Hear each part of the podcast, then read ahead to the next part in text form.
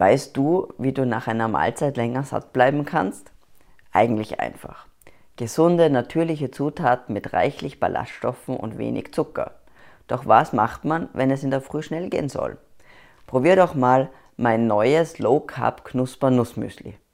Nährsinn Genussexplosion wird ganz ohne Getreide und Zuckerzusatz hergestellt. Es ist eine Proteinquelle und versorgt dich nachhaltig mit Energie bei weniger als 5 Gramm verwertbaren Kohlenhydraten pro Portion. Mit ballaststoffreicher Kokosnuss, Erdmandel und Eiweiß aus Freilandhaltung sowie heimischen Nüssen und Saaten ist alles für den perfekten Start in den Tag mit dabei. Also schau auf Amazon oder lowcarbmüsli.at und probiere die gesunde Alternative. Wenn der ganze Körper schmerzt, was tun bei Fibromyalgie? Mein heutiger Gast ist Carola Schröder. Carola ist ganzheitlicher Gesundheits- und Ernährungscoach mit einem ganz speziellen Fokus, die Fibromyalgie. Das Fibromyalgie-Syndrom ist eine chronische Erkrankung, die durch generalisierte Schmerzen der Muskulatur und des Bindegewebes gekennzeichnet ist. Die Betroffenen fühlen sich krank, sind angeschlagen und müde. Die Ursache der Krankheit ist bislang unbekannt. Carola hat diesen Fokus nicht einfach so gewählt, nein, sie ist selbst betroffen und weiß, wie lange Betroffene oft nach Hilfe suchen. Ich spreche mit Carola über eigene Leidensgeschichte, über Ernährungsintervention und die Guafinesin-Therapie.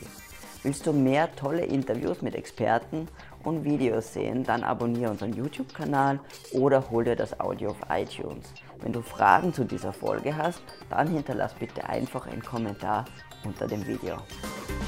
Alles, was du über Keto, Low Carb und Paleo wissen musst. Evolution Radio Show, dein Programm für evolutionäre Gesundheit, präsentiert von Julia Tulipan. Ja, liebe Carola, herzlich willkommen zur Evolution Radio Show. Dankeschön, hallo Julia.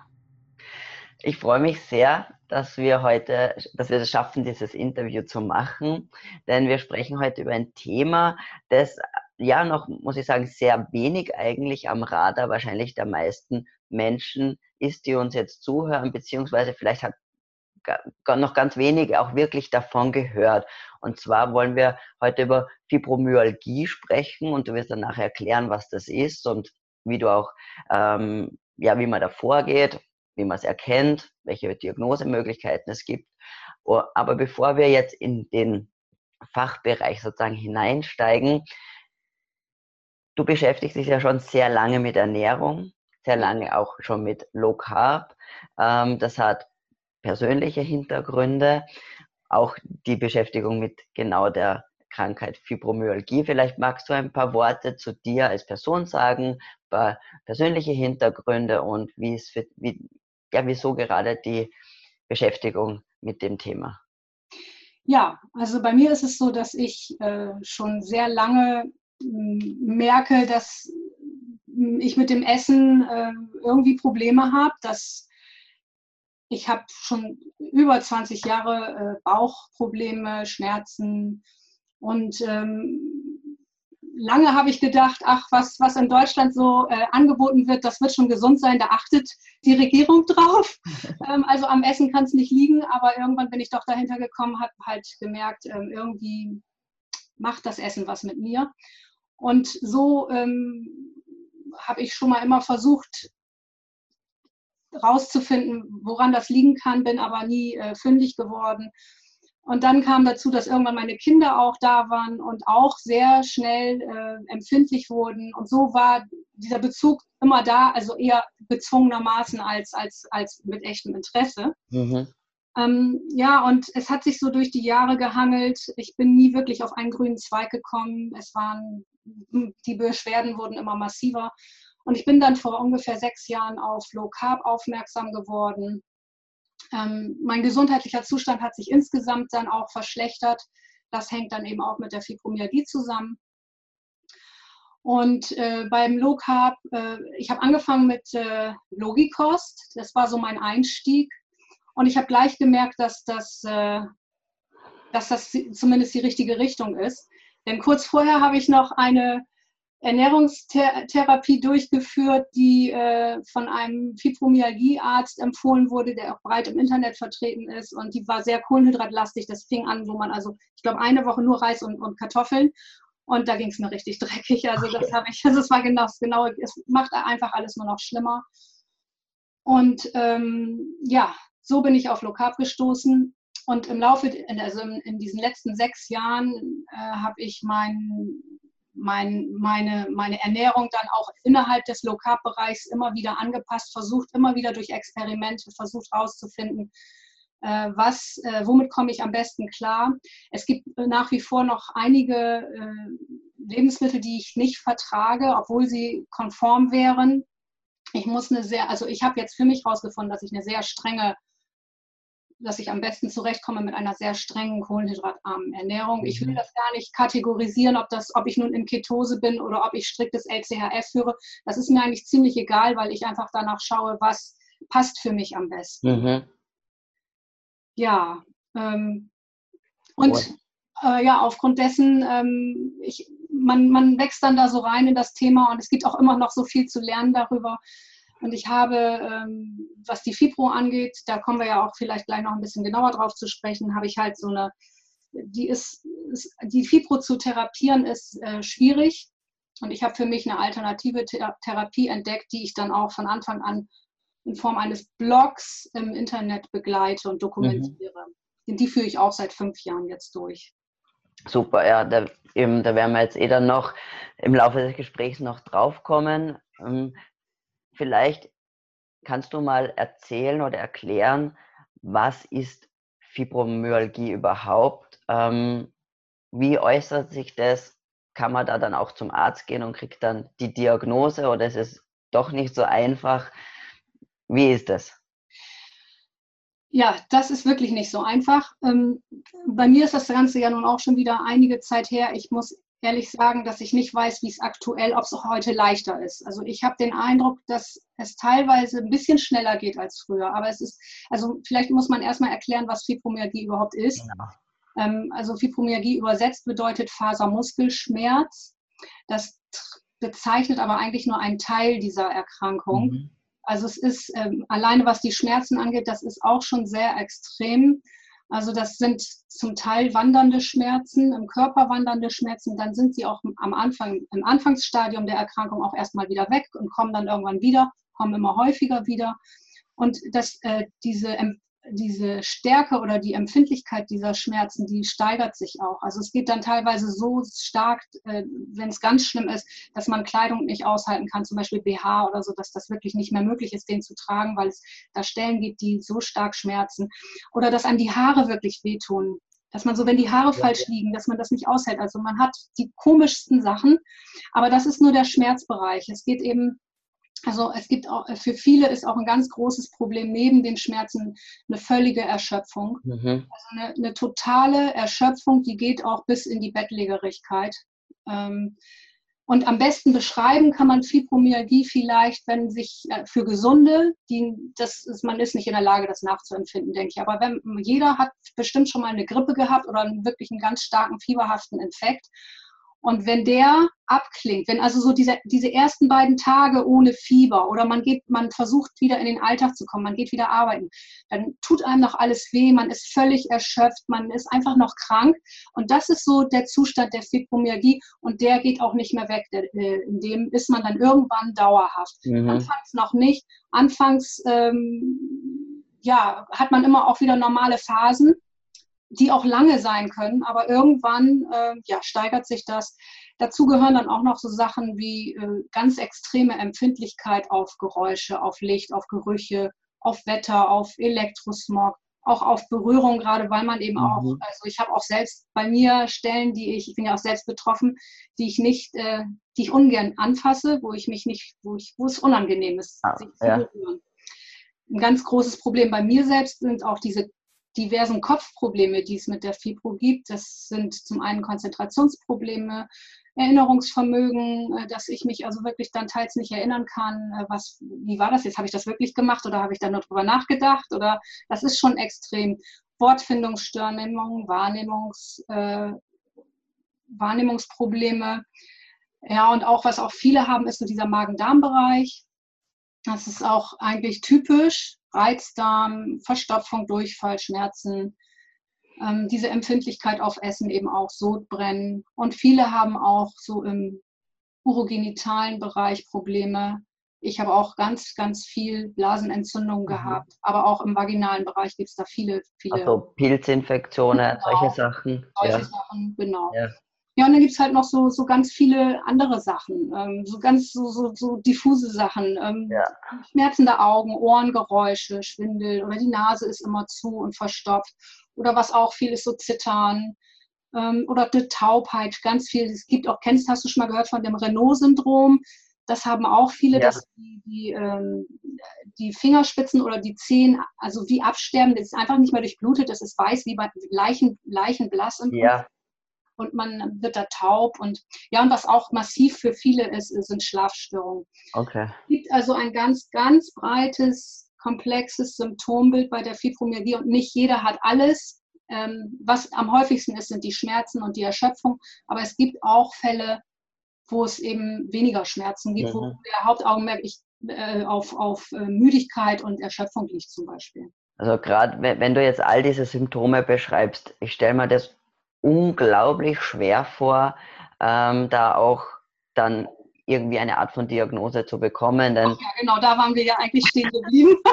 auch, ich meine, ja. all diese Sachen, die du beschreibst, es gibt auch so viele andere ähm, Sachen oder, oder so viele andere, soll ich sagen, Erkrankungen oder, oder Zustände, die auch ähnliche Symptome haben und, und eben vielleicht gibt es denn eine Diagnosemöglichkeit überhaupt? Ganz genau. Also das ist eben auch das Problem, dass man auch selbst nicht erkennt am Anfang, dass all diese ganzen Probleme zusammengehört. Man hat hier was, man hat da was und es wird irgendwie kommt immer noch was dazu, aber man sieht nicht, kann man einfach auch nicht, dass das wirklich diese Erkrankung ist und auch Ärzte natürlich nicht. Ja. Das Problem bei der Fibromyalgie ist, äh, dass die Ursache nicht bekannt ist. Man weiß mhm. einfach nicht, warum woher diese Krankheit kommt, was die Ursache dafür ist. Und deshalb ist es auch nicht möglich, äh, wirklich die Fibromyalgie in, so richtig nachzuweisen mit einem Marker oder mit, ja. mit Laborwerten. Das gibt es einfach nicht. Es gibt ja. keinen Wert, der das beweist. Okay. Und die Diagnose ist auch deshalb natürlich schwierig. Die, viele tun sich damit schwer, weil plötzlich jeder Fibromyalgie hat. Und ähm, man rennt im Prinzip über viele Jahre von Arzt zu Arzt, lässt sich auf alles Mögliche untersuchen. Man hat, also wer irgendwann die Diagnose bekommt, hat wirklich ganz, ganz viel hinter sich ähm, abgedeckt, also es ist eine Ausschlussdiagnose. Das mhm. bedeutet, man wird auf alle in Frage kommenden Krankheiten untersucht, die dann irgendwie nachweisbar sind über Laborparameter. Und erst wenn die alle ausgeschlossen wurden, dann ähm, bekommt man beim, in meinem Fall, also zu meiner Zeit mit Glück, die Diagnose. Heute ist es vielleicht ein bisschen leichter, ich weiß. Ich bin mir aber nicht sicher. Mhm. Also man, man hat in der Regel dann schon einige mhm. Jahre Ärzte hinter sich und ähm, Standard ist einfach Rheumatologie, Neurologie und dann, äh, ja, das eben ja, dann gibt es noch so äh, diese Richtung, dass nochmal auf Borreliose und sowas geguckt wird, was ja, ja. sehr ähnlich ist. Aber auch mit, das. Mit, mit, Lupus und sowas ja, genau. auch vermutlich, oder? Wird auch, ja, genau.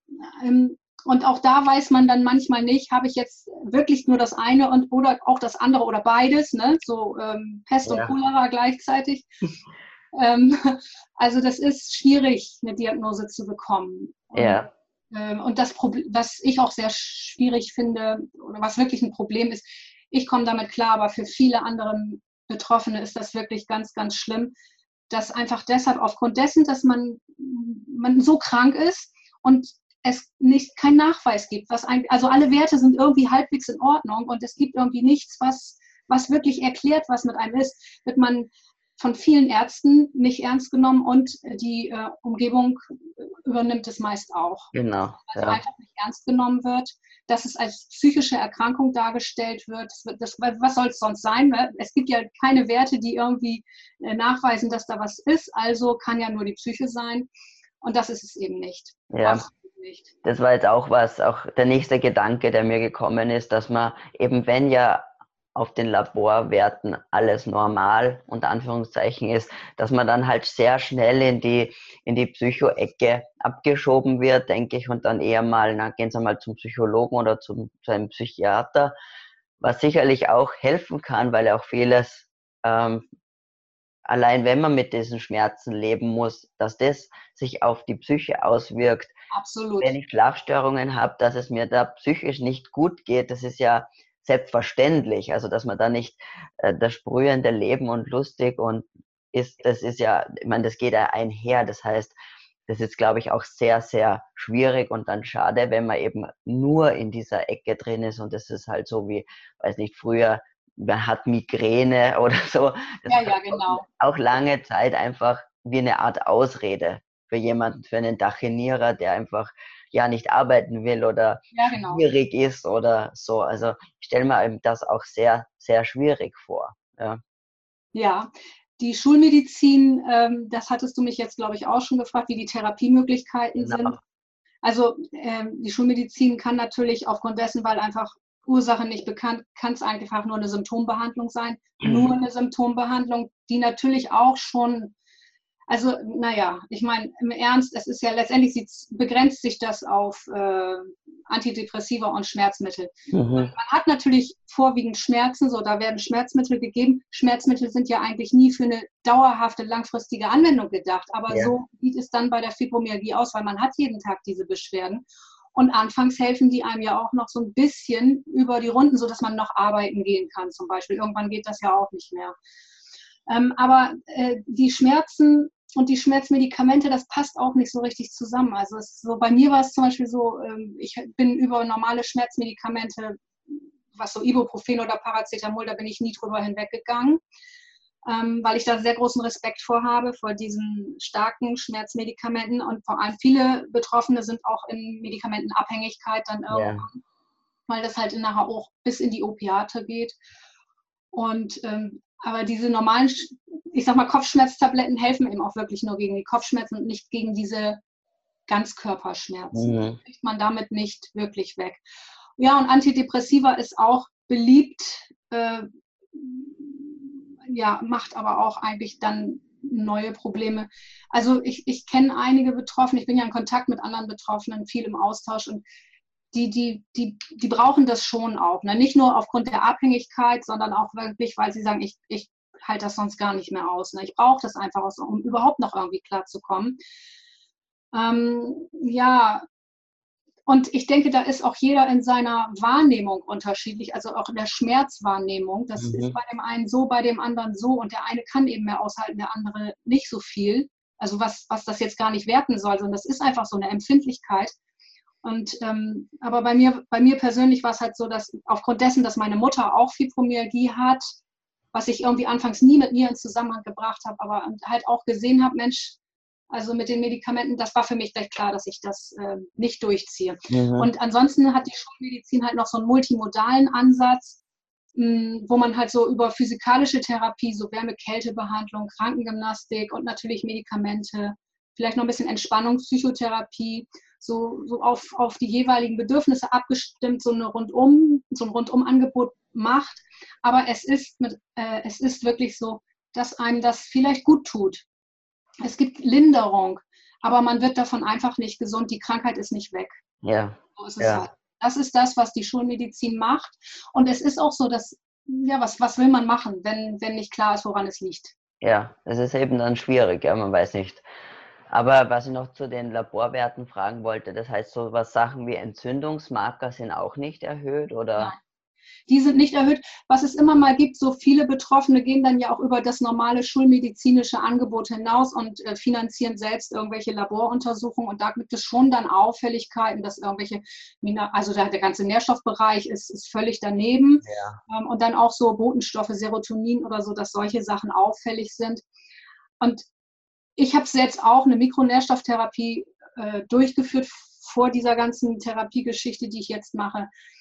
Voller Überzeugung, dass also das nun funktionieren wird, denn wenn jetzt Defizite da sind, dann muss man das ausgleichen. Aber es funktioniert eben bei einem Fibromyalgie-Betroffenen nicht. Mhm. Der Körper ist nicht in der Lage, diese, diese, diese ähm, Nährstoffe in dieser Masse auch überhaupt zu verarbeiten. Kommen wir vielleicht nachher auch nochmal drauf ja. zu sprechen, was, also meiner Meinung nach ist die Fibromyalgie eine Energie, eine Zellenergiemangelerkrankung. Und ja, ähm, das, da gibt es also dann schon Auffälligkeiten, wenn man da mal ein bisschen weiter guckt, so über die Schulmedizin hinaus, ja. gibt es Parameter, die auffällig sind. Aber auch da hat jeder alles. Und nur mit Ausgleichen kriegt man die Krankheit eben leider ja, auch. Ja, wenn du sagst, eine eben Energiemangelerkrankung, denke ich gleich an Mitochondrien und das ist wohl vielleicht auch damit oder. Ja, also die Mitochondria, also die, die Energieproduktion ist halt. Äh, ja. Genau darum geht es letztendlich dann auch. Genau, genau. genau. Also Mitochondrien, oder die Energieproduktion ist halt beeinträchtigt. Genau. Ähm, du hast ja eben jetzt schon mehrmals angesprochen, ein bisschen auch, was deine Erfahrung ist oder was eben für dich funktioniert hat und natürlich auch immer hervorgehoben, dass jeder schon natürlich einen persönlichen oder sehr individuellen Ansatz verfolgen muss und dass man sicherlich viel, dass es vielleicht ein paar Grundregeln gibt, die man mal so beherzigen kann, aber sicherlich vieles sehr, sehr individuell ist und jeder wohl also um selbst experimentieren nicht herumkommt. Ja. ja. Also das ist natürlich auch so, ich hatte ja eben schon beschrieben, dass man äh, nicht, dass das auch so ein Weg ist, den man mit dieser Krankheit geht. Man hat hier was, man hat da was, man realisiert ja am mhm. Anfang gar nicht, dass man so eine komplexe Erkrankung hat. Und man versucht immer, diese Symptome, die man hat, irgendwie in den Griff zu bekommen. Was weiß ich, ich sage jetzt mal so Hilfsmittel, Wärmflasche, Badewanne, irgendwas. Je nachdem, was das so ist. Jeder hat so seine eigenen kleinen Helferlein. Äh, es gibt Leute, die liegen mit fünf Kopfkissen im Bett, um irgendwelche, ja, weil sie halt irgendwie nicht ihr Knie auf der Bettdecke ertragen, auf, dem, auf, dem, auf der Matratze ertragen oder wie auch immer und behelfen sich. Jeder hat so seine, seine eigenen ähm, Hilfsmittel. Ähm, und man versucht natürlich auch immer, den jeweiligen Zustand irgendwie zu behandeln. Und bis mhm. man dann äh, in, in der Diagnose ist oder die Diagnose bekommt, da hat man auch schon ganz, ganz viel ausprobiert. Ja. Und ich erfahre es auch immer wieder, dass irgendwann hat man sozusagen alles durch. Dann weiß man nicht mehr, was man noch machen soll. Man hat viel Geld auch, also eigenes, privates Geld ausgegeben, um voranzukommen bei mir war es auch so, ich habe so viel ausprobiert. Ich habe Bioresonanz gemacht, Akupunktur, ich habe äh, Liebschau und Pracht. Kennst du das? Das ist so eine, so eine Pressurtechnik. Genau. Chiropraktik, Osteopathie, Schröpfen, Heilpraktiker habe ich auch ganz viele Ansätze beim Heilpraktiker verfolgt und halt auch eben diese Mikronährstofftherapie und da habe ich auch irgendwann gedacht, also ja, äh, mhm. ich habe jetzt alles probiert oder zumindest äh, mehr Möglichkeiten habe ich jetzt nicht. Man kann vielleicht noch ganz viel probieren, aber da fehlt einem dann vielleicht auch irgendwann das Geld ähm, und die Energie vor allem auch, äh, mhm. noch mehr zu machen.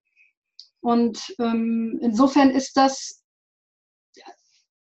therapiemäßig wirklich, naja, ich, ich, ich, äh, ich wende nun eine Therapie an, von der ich auch sehr überzeugt bin. Ähm, da jetzt jemandem einen Ratschlag zu geben, da kann ich eigentlich nur sagen, äh, ver verliert nicht euer Urvertrauen. Mhm. Weil man wirklich man kommt an diesen Punkt, wo man sagt, äh, also anfangs fragt man sich, bin ich irgendwie, vielleicht ist vielleicht, ich habe auch gedacht, ist es vielleicht wirklich so? Ja. mir das wirklich alles nur ein und es ist gar nicht in, in echt so. Ja. Das darf man halt nicht verlieren. Man muss den, den Glauben an sich behalten und alles, ich habe die Erfahrung gemacht, es gibt nichts, was einen wirklich voranbringt. Es gibt nur Sachen, die die Beschwerden lindern. Mhm. Also jetzt auf diesen ja. schulmedizinischen Wege.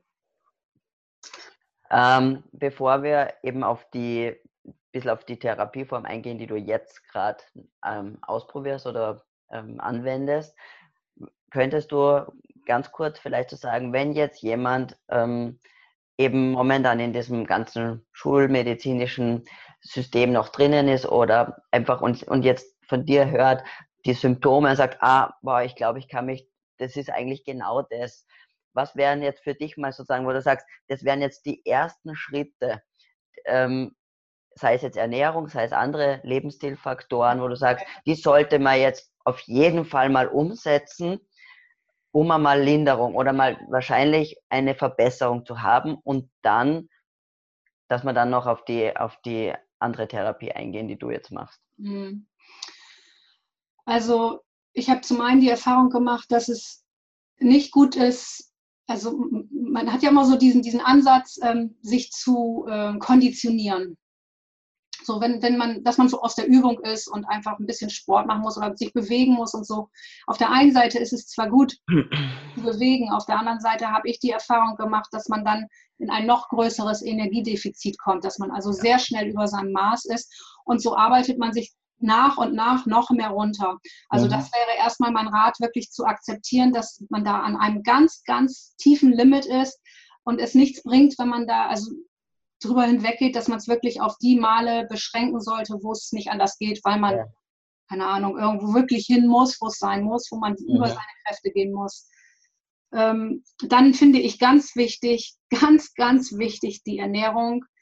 Ähm, ja, und das ist natürlich auch etwas, was viele merken, dass, dass das Essen auch noch wieder was macht. Und man probiert alle Richtungen aus und das kann man natürlich auch gut machen, weil dann weiß man hinterher, was nicht funktioniert. Mhm.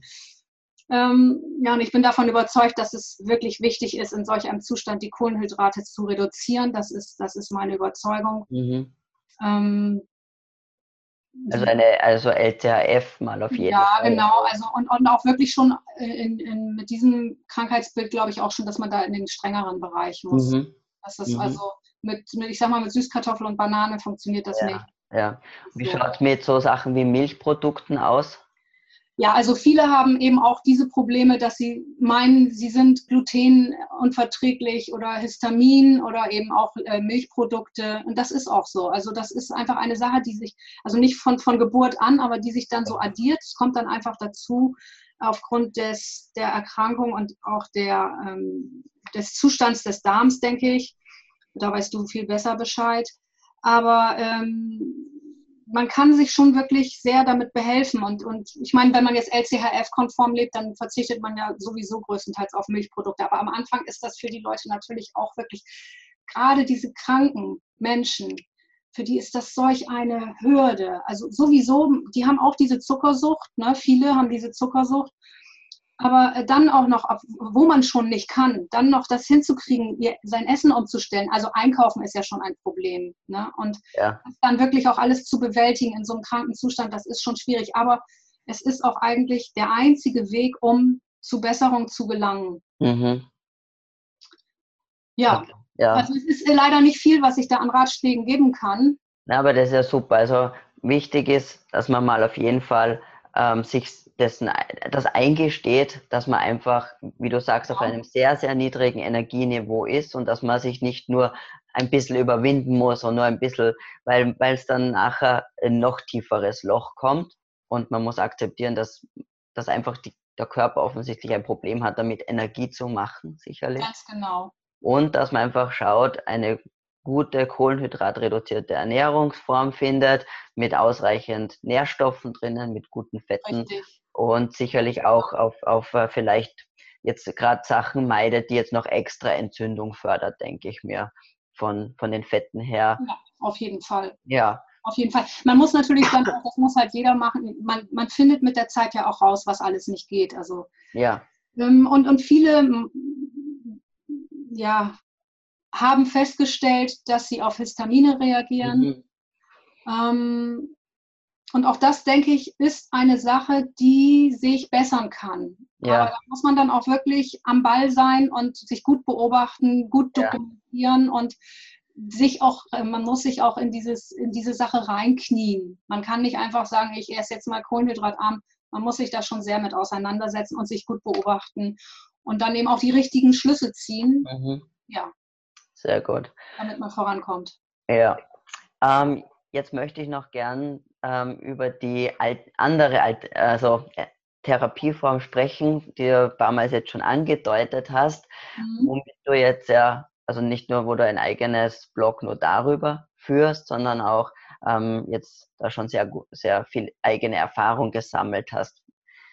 Kannst du mal erzählen, worum geht's? Was sind die Hintergründe und wie wendest du das an? Ja, genau. Also das ist äh, eine medikamentöse Therapie, die ich mache seit fünf Jahren. Und ich war damals wirklich in einem elendigen Zustand. Ich konnte nur noch 200 Meter laufen. Ich war dann völlig platt, völlig erschöpft. Äh, Schmerzen überall. Ich habe eigentlich den ganzen Tag nur noch im Bett gelegen, habe kleine Kinder gehabt, gesehen, dass die einmal am Tag was zu essen kriegen. Naja, die haben natürlich dreimal am Tag was zu essen bekommen, aber ich sag mal so einmal, dass die einmal warmes Essen am Tag kriegen. Ja. Das war so mein Haupttagesinhalt und dann habe ich mich wieder hingelegt. Und das ist schon eine Sache, die einen sehr verzweifeln lässt. Und ich bin dann eben über Internetrecherche auf diese Therapie gestoßen, war sehr skeptisch. Ähm, aber, also was mich halt gereizt hat, diese Therapie auszuprobieren. Äh, das Medikament, was ich nehme, heißt übrigens Guaifenesin. Was mich gereizt hat, war zum einen, dass es da nicht irgendwie so eine Firma gibt, die jetzt mit dieser Therapie Geld verdient, sondern das ist ein uralter Wirkstoff, den es mhm. schon vor Patentrecht gab und der ist ähm, kostengünstig, ich sage jetzt mal kostengünstig, das stimmt nicht, nicht pauschal, aber es gibt Möglichkeiten, kostengünstig in jeder Apotheke erhältlich. Mhm theoretisch jedenfalls. Praktisch ist es noch ein bisschen anders. Ähm, ja, und ähm, das hat mich dann schon irgendwie interessiert, dass ich dachte, naja gut, wenn da jetzt nicht so ein, ein Konzern hintersteht, mag das ja vielleicht was sein. Und dann bin ich auf einen Videoblog gestoßen von einer jungen Frau aus Israel, die diese Therapie angewendet hat und die das dokumentiert hat auf Englisch. Und mein mhm. Englisch hat dafür so gerade eben aus, ausgereicht, um das ein bisschen zu verfolgen. Die war, ich glaube, noch keine 20, als die die Therapie gestartet hat und die war nach einem Jahr beschwerdefrei. Und die hat halt diesen Blog äh, dabei begleitet und als ich da eingestiegen bin, da war, da war sie schon damit durch und hatte das nur noch im Internet stehen. Ja, und das hat mich dann schon fasziniert und habe ich gedacht, Mensch, das müsste es auf Deutsch geben. Und da habe ich mich dann entschlossen, ich fange mit der Therapie an und begleite das auch mit einem Videoblog und dann wird man ja hinterher sehen, ob das was ist oder nicht. Mhm. Das war so meine Motivation. Und der Hintergrund dieser Therapie ist halt so, äh, Guaifenesin ist ein Wirkstoff oder beziehungsweise muss man erstmal so anfangen, was ist denn danach, nach dieser Therapie, nach dieser Therapie die Ursache der Fibromyalgie. Mhm. Und da sind wir eben wieder bei diesem Energiemangel, der entsteht nach dieser Theorie dadurch, dass es an der Niere eine, einen Gendefekt gibt. Und durch diesen Gendefekt ist der Körper nicht in der Lage, Phosphate und auch weitere Stoffe auszuscheiden. Mhm. Der Körper hat die Wahl, äh, gebe ich jetzt Phosphate zurück ins System, brauche ich mehr Phosphate, gebe ich das jetzt zurück oder scheide ich es aus? Mhm. an dieser Stelle funktioniert etwas nicht. Eine Enzymtätigkeit, die soll da angeblich nicht funktionieren. Ich kann das nicht beurteilen, aber ich nehme das so hin. Und an dieser Stelle wird eben entschieden, die Phosphate gehen wieder zurück ins System. Das Blut toleriert da auch nur ein ganz enges Maß an Phosphaten. Und was passiert nun? Das Phosphat kann nicht ins Blut, es kann nicht raus. Also lagert der Körper die Phosphate im Gewebe ein. Mhm. Am Anfang sogar noch in den Knochen. Da ist auch eine ganz große Kapazität. Und deshalb ist das auch so, dass das so so eine schleichende Entwicklung ist, diese Krankheit. Am Anfang, also die, es gibt auch Kinder, die betroffen sind, und es gibt auch Männer, die betroffen sind, nicht nur Frauen. Ähm, bei Kindern, ähm, also die, die meisten bekommen so im jugendlichen Alter die ersten Beschwerden, aber es gibt auch schon äh, vorher Symptome manchmal, nicht immer. Ähm, ja, und, und diese Phosphate lagert der Körper ein. Und wenn jetzt Phosphat in die Körperzellen gegeben wird, dann wird auch immer äh, Gewebsflüssigkeit mit eingelagert, um ähm, die Zellwände zu schützen auch. Und diese, das bedeutet, die Zellen haben sehr viel Gewebswasser, sind sozusagen aufgepumpt und das drückt auf Nerven. Und das macht diese verschiedenen Symptomatiken. Deshalb mhm. ist die Fibro so vielseitig, weil das einfach auch wirklich alle Körperzellen betrifft und dadurch zu vielen Symptomen führen kann. Und das Guaifenesin bewirkt nun an den Nieren ähm, das Guaifenesin dockt an den, an den Nierentubuli an und bewirkt halt eine Öffnung. Okay. Und dadurch können Phosphate wieder ausgeschieden werden und dann wird, genauso wie sich im Laufe der Jahrzehnte die Phosphate eingelagert haben, können sie nun nach und nach, auch in einem jahrzehntelangen Prozess oder zumindest in einem jahrelangen Prozess, je nachdem, wie lange man schon betroffen ist, lager, werden die Phosphate ausgeschwemmt. Mhm. Und dadurch ähm, ähm, erlangt man nach und nach eben Verbesserungen. Okay. Man, irgendwann, das soll ja dann auch bis in die Beschwerdefreiheit gehen. Soweit bin ich noch nicht. Aber ich habe auf jeden Fall äh, deutliche Verbesserungen. Aber wie gesagt auch in Kombination. Und das ist auch ein Bestandteil dieser ganzen komplexen Therapie, ist eben auch eine kohlenhydratarme Ernährung. Der, der Gründer dieser Therapie ist ein Endokrinologe aus äh, Kalifornien, der ist mittlerweile 90, ist auch selbst betroffen, steht auch immer noch selber in seiner Praxis und behandelt Fibromyalgie-Patienten.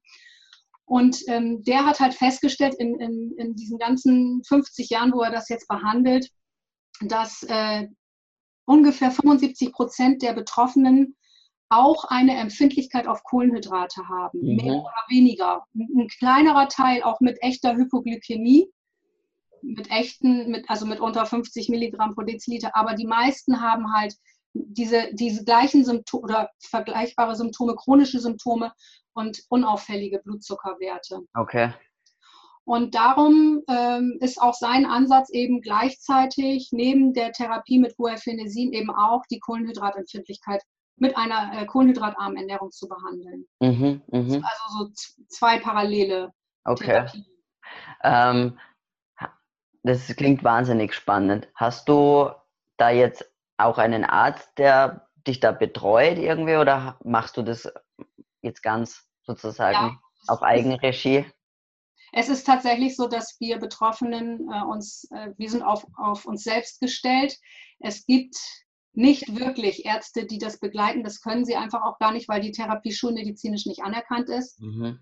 Ähm, aufgrund dessen, dass es keine äh, erfolgreiche Doppelblindstudie gibt. Okay. Das ist einfach schon mal ein Min Minimum, bevor so eine, ja. so eine äh, Therapie anerkannt wird. Die ist ähm, den Ansatz dafür gab es, die ist aber aus verschiedenen Gründen ähm, gescheitert. Das führt jetzt, glaube ich, kann ich auch gerne darauf eingehen, aber ich denke, das führt jetzt ein bisschen weit. Ähm, und so ist es so, dass man als Betroffener ziemlich alleine davor steht. Mhm. Äh, und es hat sich so ein Netzwerk gebildet aus, also zum einen ein Online-Netzwerk, aber auch ein, ein, ein analoges Netzwerk, nenne ich jetzt mal, aus äh, Selbsthilfegruppen, aber wir sind natürlich nicht breit gestreut. Ich bin jemand, der so im Norden Deutschlands aktiv ist. Äh, die meisten sind im Süden Deutschlands, die meisten Gruppen, wo man Unterstützung finden kann. Und dann gibt es halt noch so ein paar Online-Plattformen, wo man sich informieren kann.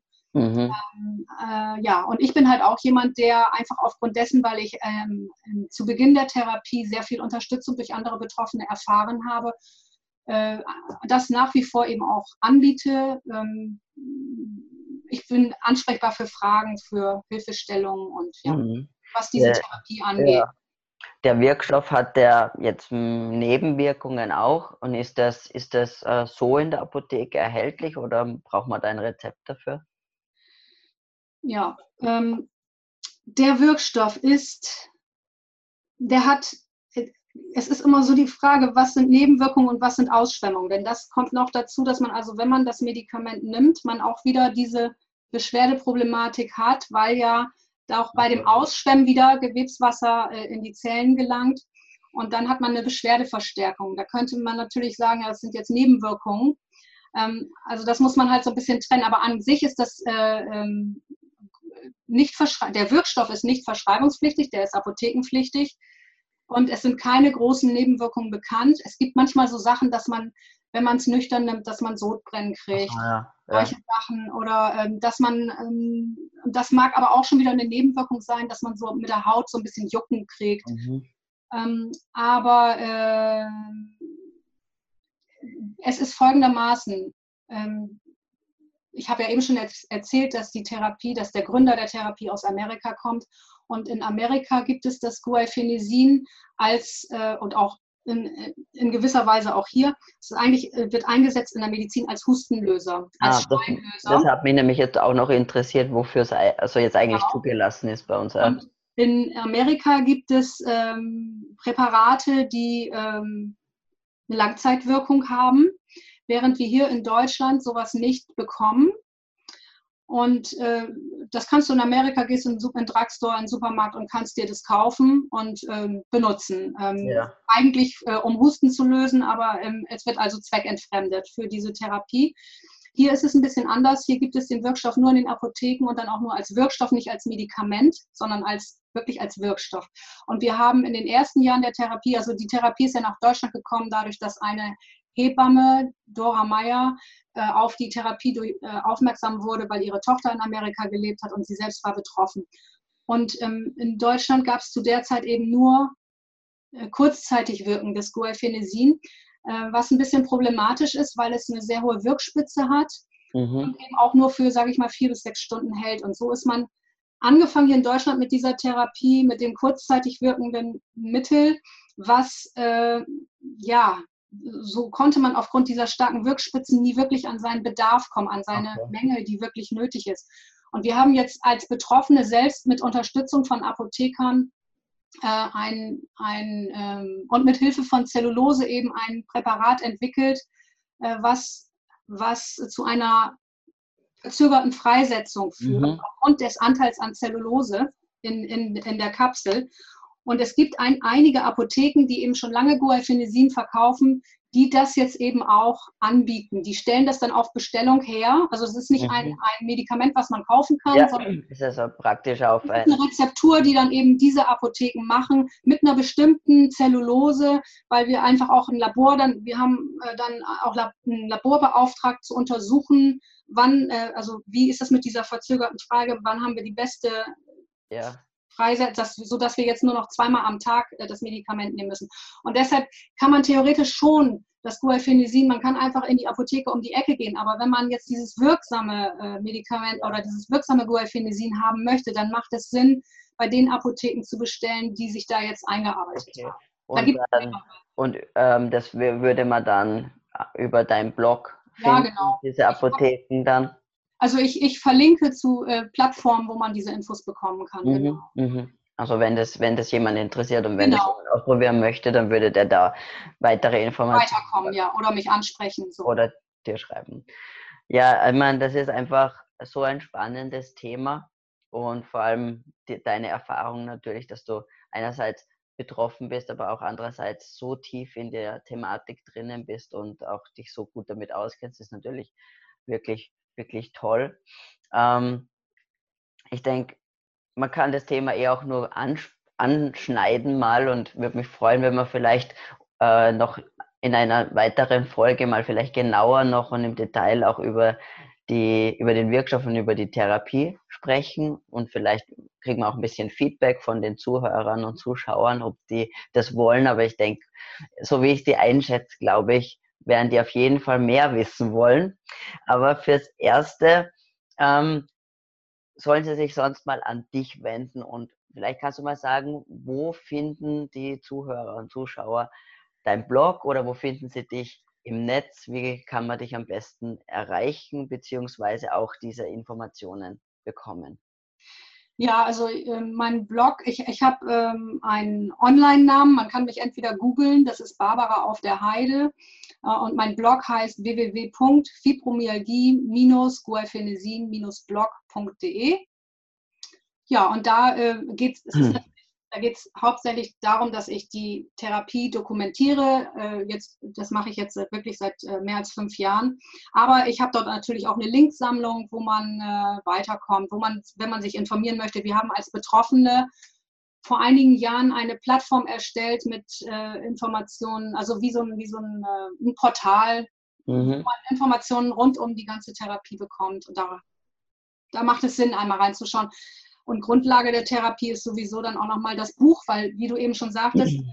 oder frag, du hast ja gefragt, es gibt einfach keinen Arzt, der einen begleitet. Und ähm, da gibt es ein Buch zu dieser Therapie und das ist im Prinzip die Grundlage. Das würde ich jedem empfehlen, mhm. der sich dafür interessiert, damit erstmal anzufangen. Ist das auf Deutsch oder auf Englisch? Das ist auf Deutsch in, inzwischen übersetzt. Es ist natürlich auch auf Englisch, aber es ist ins Deutsche übersetzt und im Deutschen erhältlich, ja. Okay, super. Ah, da werden wir natürlich im, in den Shownotes auf, auf dein Blog verlinken, ähm, auf äh, das Buch ähm, und auf sonstige Informationen. Vielleicht, wenn du mir noch, was auch immer du mir noch zur Verfügung stellen möchtest, das kann ich natürlich gerne in die Shownotes geben. Ähm, dann, ja, wir kommen langsam zum Ende. Liebe Carola, ich freue mich sehr, dass du da warst und dass du dein Wissen geteilt hast. Gerne. Glaub, ähm, das ist so, ich glaube, es gibt so viele Menschen da draußen, die wahrscheinlich ja, in so einer Situation sind, wie du am Anfang warst, wo man schon dann auch an sich zweifelt und denkst, na, vielleicht bilde ich mir das ja wirklich nur ein. Und wenn man dann wieder was hat, wo man weiter forschen kann oder wo man weiter suchen kann und vielleicht Linderung findet, dann ist es einfach so viel wert und damit kann man einfach ganz, ganz vielen Menschen helfen. Ganz genau. Ganz genau. Und das ist eben auch das, was was einen dann, ja, weil ich weiß, in welchem Zustand man sein kann und es ist einfach super, wenn man diesen Menschen dann helfen kann. Ansonsten bedanke ich mich auch, dass ich äh, hier sein durfte, dass du mir die Möglichkeit gegeben hast, hier mal drüber zu berichten. Vielen Dank. Ja, sehr gerne. Hat mich gefreut. Tschüss. Tschüss. Falls du mehr über diese Folge wissen willst, dann schau in die Shownotes auf evolutionradioshow.de. Und wenn du uns noch nicht abonniert hast, dann such in iTunes oder deiner Lieblings-Podcast-App einfach nach Evolution Radio Show und klicke auf Abonnieren.